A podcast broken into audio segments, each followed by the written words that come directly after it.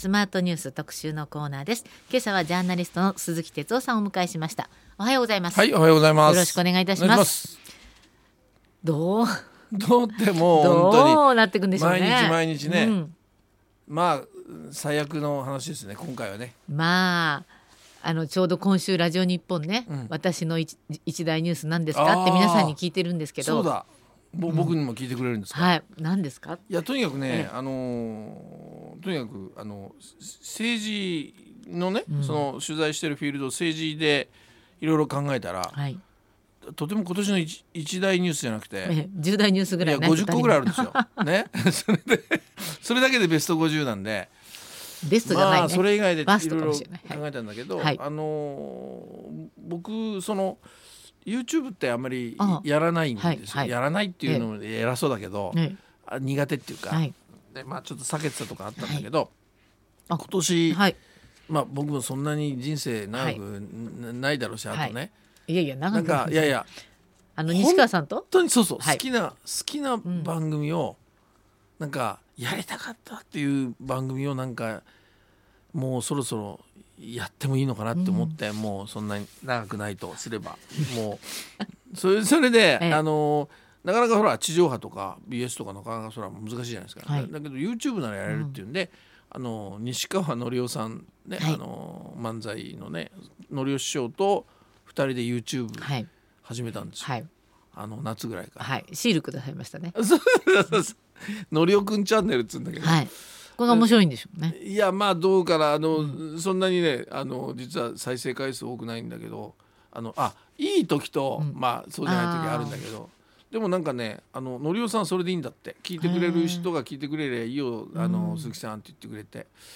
でなんか吉本の社長なんかも「いやもうずっと続けたらいいんだよ」なんて言ってくれてるってなんてこの前のりおさん言ってたけど、うん。これはねあのー楽しい。楽しいです。あのいやあのスマートニュースも楽しいですよ。ありがとうございます。だけどあの本当になんていうかなやりたいかった番組西川さんってすごいじ時事に強い人ではい。独特の視点持ってるんで、まあ、これ始められたっていうのは今年のあえてなんか自分の喜びとしてはそれかな、そうですか。ねああともう一個言っていい？はい。実は二大ニュースになっちゃうから。いえ。えやもう一個はね不法なんですよ。それでねその今まではあのどの有名な方が亡くなったりしてあああの人ねなんていうちょっとこう年上の方たちとかね、はい。先輩とか、うん。そういう方だ今年亡くなった方ってなんか僕の青春のど真ん中わかりのます。わかるでしょ、うん。あの特にあのアーティストなんかで言うとさ、そう谷村新司さんとか大橋純子さんとか。純モンタ吉野さんとかね、えーそれから坂本龍一、はい。えーいやなんかねなんか同世代とは言わないけどちょっとまだそうでも私たちがすごくお世話になった世代の方たちがこうスーッと亡くなってきてうん。寂しいですよねなんとも。ということは、そのと簡単なことなんですよ。僕らが年を取ってるってことですね。そうですね。うん。だからそういうこともちょっと感じましたね、だだから逆に言うとそのああそういう年になったのもさっきも言ったけどもどれだけ僕もこれからやれるか分かんないって言った時にそのそれを悲観するんじゃなくて、じゃあどれだけこれから 生きれるか分かんないって時にどう生きていこうかっていうのを考えるべきなんだろうなっていうね。うん、あの、うん、だからそういうなんかこうポジティブといえばポジティブなのかな、うん。なんかそんなこともちょっと考えました。ごめんなさい。二大ニュース。いやいやでもねなんとなくこう自分のねうん。年齢とか考えていろいろ仕事もそうそうそう、ね還暦でしょ、はい。言っちゃいけないのか。いやいやいいんですいいんです。私もだからすごいその巡るっていうことをすごく考えた一年だったんですけどそうでしょう。でもか今の還暦の還よりはあの還流の還ですよ。裏金の。今や、まあそれ考えてた？全然考えてない。もうそろそろそっちに行こうと思ったらあそうですね。そうか還流の還は還暦の還でもあるなと思って、はいはいなんかな情けないけど大変なニュース。これはもう本当にもう毎日多分伝えてると思うのでそれ同じこと繰り返してもしょうがないと思うんだけど、はいはい。まあ、これからどうなるかっていうことでいうと僕これはあくまで僕の取材ですけど、これはとにかく安倍派のねあの人たちのはい。そのいわゆるう閣僚とか、う党のお要職についている人たちのこれは交代はもう免れないっていうかね、えーおそらく人事は今週中ぐらいにあるのかなとは思いますが、あのーそれとやっぱり検察特捜部の捜査がねはい。あのこれこれはちょっと僕の独自取材っていうか情報なんだけどある派閥のその事務方に、ええ。ー特捜部が今年の7月うん。夏ですよ。はい、はい。にそのいわゆる書類提出みたいなものをその要請し任意でね、はい。そまさにサンデー毎日にえ書いてらっしゃる書きましたけどね、はい。えー要請していたとか、えーそれから今年の11月の頭に、まあ、党の幹部ある幹部がその岸田総理にね、えー大変なことが起きると。うん。もう来年なんかとてもじゃないけど大変なことが起きる、ええーだから逆に言うと今もう解散しておかないと、うんもう来年になったらもうアウトですよみたいなことをアドバイスしたとか、そういう話がある。えでつまりこれだったわけですえよね。うん。ということはね岩瀬さんその7月からもう動いてるってことは、もう場当たりじゃないですよ。つまり特捜部はちゃんとターゲットなり方向を定めて、うん。そしてなんていうの着手していく。まあす捜査機関ってそうですよね、はい。特捜だって警察だってそうだけど、うんまあ引っ張ってみようじゃなくて、やっぱりある程度チャートを書いてこの人が頂上だ、この人がターゲットだ、はい。あっていう事件の終結まで含めてね、ええ。で捜査してる間に横に広がっていくこともあるんだけど、うん。なんか今日もどこかの新聞がこれ産経だったかな、うん。あの結局あの主要派閥うん。5派閥見てると結構いろいろ完了はされてると、うん。ただ、まあ、安倍派が突出してるから、うん。ここに、まあ、ターゲット絞ってうん。ここに行くんじゃないかってそういう話になってそうですなんか？るんです。か一罰百回ではないけれども、うん。やっぱりあの圧倒的に安倍派なんで。でやっぱりあの安倍派がこうやって事件になるっていうことはそれなりにショックも大きいでしょ？まあ、人数も多いですしね。うん、だから、まあへあのちょっと言葉悪いけど小さな派閥の、うんうんまあ、額も少ない。だったらもう要するにスキャンダルでポンと終わるけれども,、もうこうなってくるとまずやっぱりこれから今日もうん。テーマにはなると思うけど、政治資金規正法をどう見直すのかとかね、はいはいそのそういうことまでやっぱりもう着手しないとこれアウトですよ、だからそういう意味ではまあ効果っていうかな。それを考えた時にやっぱり安倍派をターゲットにしてると。おいう感じだと思います。で安倍派の中でもねどうも取材してると強弱があって、ええ。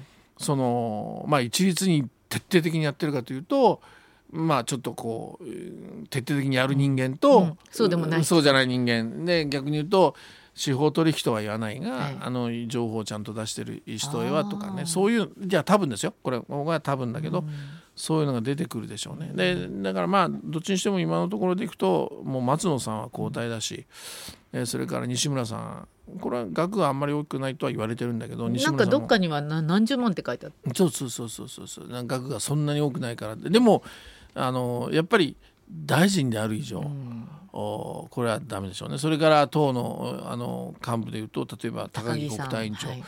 それは国対委員長だから、はい。野党が国そんな会対策するんですよね。野党と一緒に。はい。そんな人とやれるかって話になるわけでね,、ねだからまあで現事務総長でしょ？うん高木さんがね。だからもうどうしようもないですねここは。そうそうそうそれでから萩生田さん？萩生田さん。政調会長。もうなんか自分で、えまあ出所進退は自分で決めるなんてしてたけども、あの岸田さんとも話をしてますしね。だから萩生田さんなんかも多分やあの交代だろうなと思うんですようね。ん。だから、えーだけどね、ええ。その多分これ人事やったところで世論がねああじゃあって思うかってだって安倍派のじゃあ15人をね全部変えたからって言ってうん。納得するかっていうとそういう問題じゃなだってい気がする他にもいんですよ。るわけだし他の派閥もやってるわけだしそう。それからもうそれにもっと言うなら、うん。安倍派のごめんなさい、宮下さんとかうん。鈴木さんっていうのは自分はあの集金能力がないからキックバックされてませんって言った人ですよね。そうそう。その人たちも変えるんだと思って、うん、いやだから安倍派という、えもう一掃しようというでもそのれも変ですよね。そうそう。でもね一掃することによって何かやってる感は出るじゃないですか、まあいつものやつですよ。あの岸田さんのねうん。やってる感ですよ。だからあのでもそれじゃ絶対今回は収まらない、だセットでやんなきゃいけないのは本当政治資金規正法の、はい。もう本当に根本に手をつけるとか、そういうことも一緒にやらないと、はいあのこれはねもう世論は僕は静まらないと思いますよ。だからそこまで岸田さんが果たしてやれるかどうかってことですよ。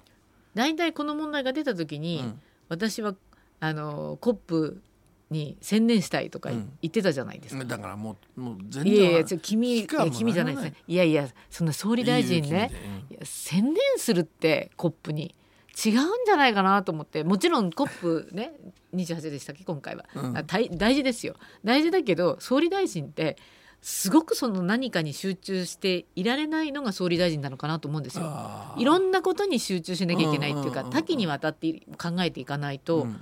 できない、それが仕事だからね。大変だけどそれが仕事だからね。だから、うん。こっちに集中したいからって言ってあっちのコメントしないで行っちゃうっていうのは、うん。いけないんじゃないかなと思ったら戻ってきたら大変なことになって。いやだからそうですよ。で向こうではなんか、こあのーえーなんだっけ、えードバイか、はい結構深刻な顔してたなんていう小池さん小池知事も言ってたから小池知事の、はい。まあ、周辺の人たちが、同記者さんがなんかうんもう青白い顔して視線もどこか分かんなかったあれあ相当気にしてますよなんていうちょっとしょこれもうす結構スクープなんですけどそんなのもあるけれども。いやだけどとにかくもう岸田さんのもう場当たりももうこ極まれりですよ。うん。で自分が今まで派閥の会長を辞めるべきだっていうのにやってたのにね。いきなりピュッとやめちゃって、うん。いやいやいやちょっとタイミングが違うなっていうね。いやだから、ね。その今回の政治と金の問題に怒ってるのはあるけど国民が、はい。それと同時にやっぱり岸田さん何やってんのっていうね。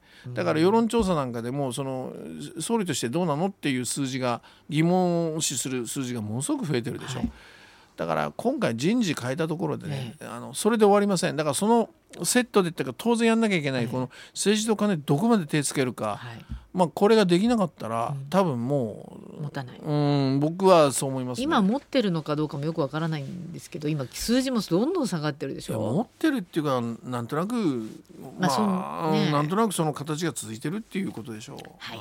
えー今朝はジャーナリスト鈴木哲夫さんをお迎えしてます、まあ、後半もええこの話から一個かなと思うんでよろしくお願いいたします、ありがとうございました、はい続いてはスマートニュース特集パート2今朝はジャーナリスト鈴木哲夫さんにお話を伺っております。後半もどうぞよろしくお願いしま願いします。す。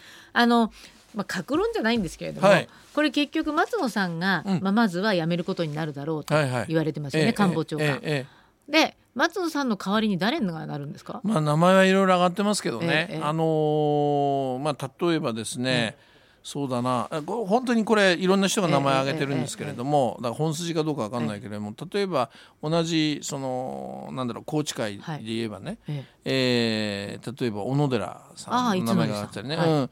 えーそれからあとはね、えーそうだな。今日出てるのは田村うん田村さんね。大臣だったあのー田村さんとかあと浜子さんの息子さん浜田さん。でしょ、うん。ええ。それから梶山博さん。梶山清六さんのあのそうそうそう、はいそれから、えー例えば後藤、えーさん、あの前前厚労大臣。そうそうそう、は後藤さんの名前。それからあ遠藤さんっていうのも。遠藤利明さんね、はい。えー遠藤さんっていうのはあの困った時に皆さんがお願いする方ですね。イメージ。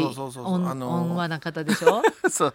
いやそうですよ、ええ。僕もあの随分取材させてもらってますけど、ねえーでねこれバッと聞いてえ印象どうですかっていうことなんだけどまあ無派閥か。え派閥に入ってるけど、えなんとなくこうあの恩和柔和とは言わないけれども、あー割とこうし仕事をこううまくこう交わしてくれるとか、安定え感とか、うん。はい。そんなイメージないですか？全部今名前聞いて。まあそうですね、うん、でそれを見ただけでも分かるんだけどとにかく一旦やり過ごそうってことですよ。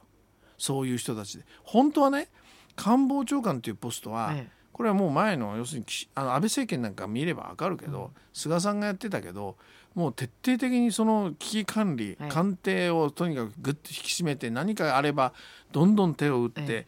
例えば今回のようなこの事件がさっきも言いましたけど7月ぐらいからもう捜査入ってるんであれば、それを情報を把握してこれまずいやつは切れとかそういうやっぱりこうガリガリにやっぱりやってくれる人を置いておかないと岸田政権はダメなんですよね。はい。だけどまたそこ一旦柔和な人たちで過ごすのっていうのが、これ誰かがうん、小泉進次郎とか持ってきたら、あ小泉進次郎の名前も上がっていて、ええ。それでこの辺が例えばもうイイメージアップ大作戦ですよね。ですね。うん。小泉進次郎さんうが、ん。もしここに来てくれるなら岸田さん的な立場で言うなら、うんうん。そうするとやっぱりちょっとこう変わるから。変わる。だだけど、え変わるだけでしょ。えそうです、本当にえこの政治資金の問題を根本から変えるかどうかっていうところが問題であって、うん。官房長官も誰がにに誰を据えるかとかえー安倍派を一掃するとかいう人事じゃないんですよ。はい。本当に大事なのはこれは人事じゃなくて要するにこのうん。政治と金について、うん。まあ、派閥について、うん。どうすんのっていう。こうなそれこそ東京新聞に書いてありますけど30年前に改革宣言があって派閥解消っていう大きなテーマがあってうん。でお金の話もあって、うんなのにいつの間にか戻ってるじゃないっていうのが一番国民の冷めたところでしょ？いやその通り。だからあの例えば政党交付金なんかをね、あれした時に政治とかねだからじゃあパーティーは自粛しようとかね、はい。でも結局自粛もされてない、はい。政治資金規正法はあざる法で、はい。で要するに届け出る出ないでな20万円以下はとかね。はい。もう抜け道がいっぱいあるわけですよね。えええ。でじゃあ何か犯した時に刑罰かっていうと、はい。そうじゃなくて収支報告を訂正すればいいとかね。だからそういうところまで本当に手をつけるかどうかが問われてるんであって、ええもう人事ではないんですよ。だけど結構メディアは人事のところに集中して、ええ。誰がなるの誰がその一掃されるのって、そこばっかりだけど、はい根本的なとこ根本はそうじゃろをないですね。そう、うん。僕はそう思うんですよね、うん。だそこが結局問われるのでこれ人事やったところで、ええ。そこやらない限りは僕は本当支持率は戻らないと思います、今日ですか？立憲が松野さんの不信任案を提出する。いやえっと昨日昨日も提出うんうんでこれはまあで今度は内閣不信任案ですからね。ですよね。だけど松野さんのやつだってこれもう矛盾が生じるわけ。これ出たらはい。多分否決するんですよ。自民党はね。はいで否決してその後に松野さんを更迭するって。これね私も思ったんですけど こういう時に自民党の中からそうだね。やっぱりこのこ今回の松野さんの不信任案はどうせ、まあ、変えなきゃいけないんだし、うん。ここは自分もね賛成票を投じましょうっていう人はいないんですね。いや言いなくはないけれども、組織としてそのどうなのかっていうどう行動すればいいのかっていうところえでえ行動しちゃう、ええ。ーだからそこまで芯のある政治家す少ないんじゃないかっていうね、えーことなんだけど、だけどこれもねよく考えてみれば、はい。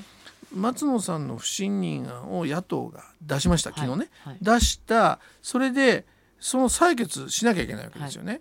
たら当然これ松野さんは身内だから否決する、はい。で否決するのにその後にじゃあ松野さん更迭おいおい矛盾してるじゃないかっていうことはもっと早く野党が不信任を出す前にに切ってなきゃいけないんです。ていうかもう辞表出せばいいって話じゃないんですか？ら僕の取材で言うと月曜日の朝だろうと。ええ。らそうしないと不信任が出たりしてもう整合性つかなくなっちゃうから、ーええ。矛盾しちゃうよと、ええ。だからじゃあ日月曜日の朝出すしかないよねとか、ええ。月曜日も相変わらず官房長官の会見もある。ただまた相変わらずあの通りで捜査中でございますのでみたいな話になると、えだからもうその前にっていうなぜそれをやらないのか。やれないのか。でそれはいろんな見方があって、ええ。公認が決まらなかったとかね。こうやりたくの栗を拾ってくれない。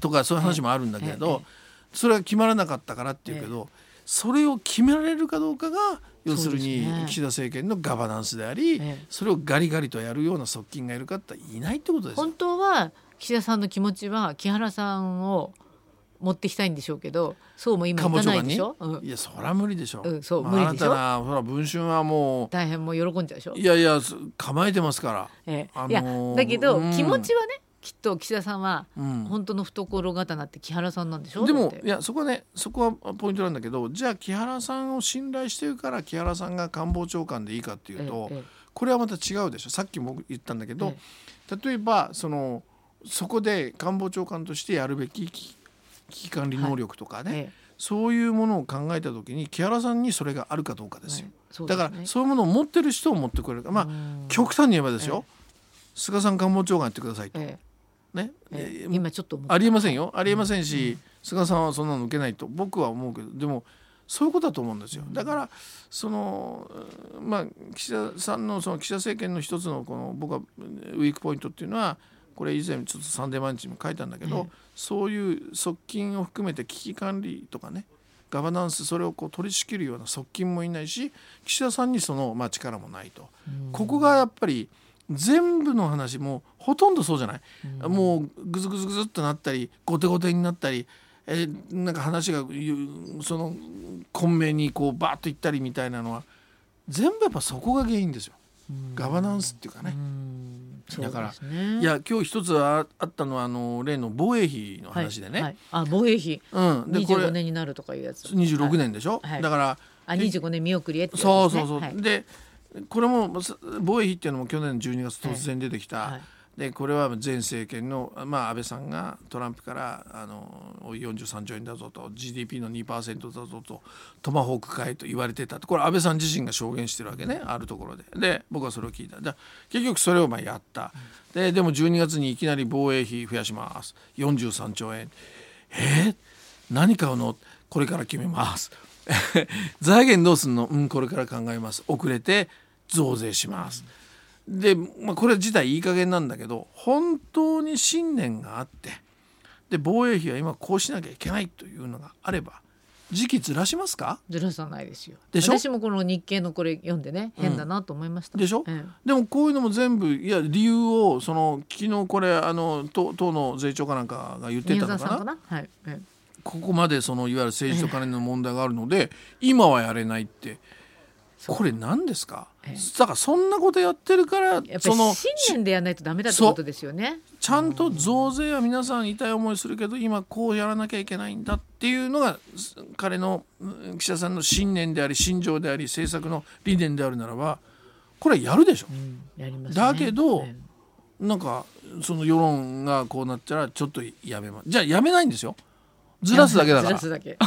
だからもう本当にねなんかもう根っこがないっていうか、あのー僕はそこだと思うだからもうそれがもうバレちゃったんじゃないですか？うんだからその国民の世論調査でもその一般の世論調査でももうその辺で、えー岸田さんはそういう人なんだなっていうふうなねささっきも言ったけどもうか変わった方がいいっていう声が増えてるっていうのはそういうことですよねこ。れでもねうん、岸田さんとしては、うん。今こんな状態で、えええまあ、人事はやらなきゃいけないけれど、うん。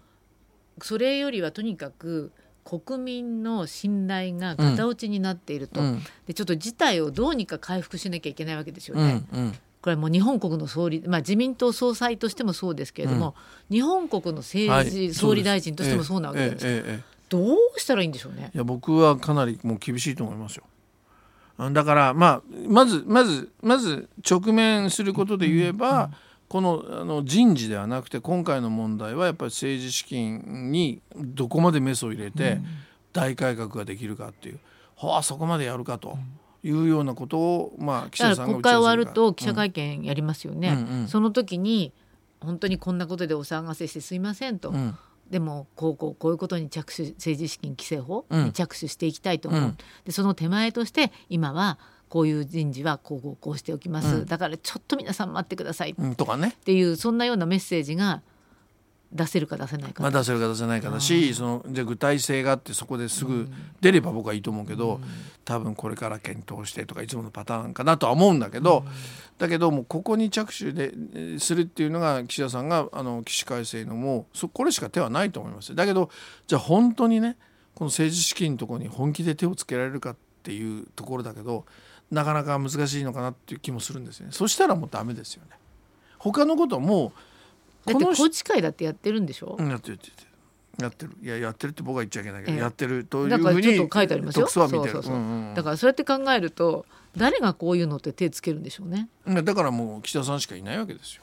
だってでこの人しかやらない。本うん。昔みたいにこううん民主党がグワーンと出てきたみたいな時だったら、うん。今選挙をすれば相当国民の気持ちってね揺れ動いてると思うんですけど、うんうん。野党もそれこそ弱いでしょ？うんうんだからなまあ、だだけどまあ結局岸田さんはそのもう追い込まれ解散、うん。やけっぱち解散みたいなことは僕はこの人はもう一回ねもう一回総裁をやろうと総理総裁を来年の9月以降もやろうとするんだったら、ええ。どっかで解散っていうのはもう解散しか手がないんですよ。解散してそこそこ勝ってえその信任を得たからもう一回やらせてねしかないわけね道はね、だからそうじゃなきゃもう退陣もしくは9月は出ないとか、あその前の辞職とかしかないですよ。これだからもう2つに1つ昔。のこう内閣で、うん。もうこれだけ支持率支持率ももうとにかくバラバラだから内閣総辞職みたいのは、うん。まあ歴史上はあるわけですよね。森さんがそうでね。うん。あれはやっぱりこう支持率がものすごい下がって下がってもうないなと思って、うん、それでも森さんが辞めないって言えば辞めないんですよ。ええ。だけどあの時は。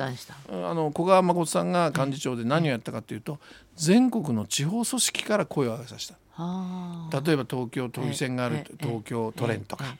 あの時は神奈川もそうだった、熊本もそうだったかな、そういうあ県連とか地方組織がこのままじゃダメだっていうんで。で党員投票やれってことでガッとあれ裏でちゃんと絵を描いてたのは古賀誠さんとか、うん。あの要するに党の職員とかが、うん。それで流れを作っていったからもうあの総裁選をじゃあ前倒ししよう。自分はもう辞めるからっていうことで。だから岸田さんが辞めないっていうや辞めるって言わない限りはずっといるわけだから昔はほら長老みたいな人もいたけどもう長老もあんまりいないですもんね。だ長老は今キングメーカーって言われてる人が麻生さんとか菅さんでしょ。あーあーそうかそこが長老なんですね。なんかもう自民党全体のやっぱり僕はもう問題だと思いますよ。そうですか劣化っていうかねなんか政権与党なのになって思いますけどね。ねえ、うん。でもこう政治って動いてるわけですから。う、ん、まあ国は動いいてるし。やだから結局これはいに、あのやってる限りまた国民生活またないがしろっていうかね。あのね。なるわけですよ。年末のお金がかかるときにね、うん。なんかこっちでだお金この問題解決できないならやっぱ岸田さんはもう資格ないってことになりますよ。そうですか。僕はそう思いますよ。ね来週も来てくださるんですね。あもちろんです。来週までに動きは人事があるんじゃないですか。人事ですね。じゃあまた人事のま舞台裏。話にあ舞台裏。じゃあ取材をよろしくお願いいたします。はい、えー今朝はジャーナリスト鈴木哲夫さんにお話を伺いました。どうもありがとうございました,、はい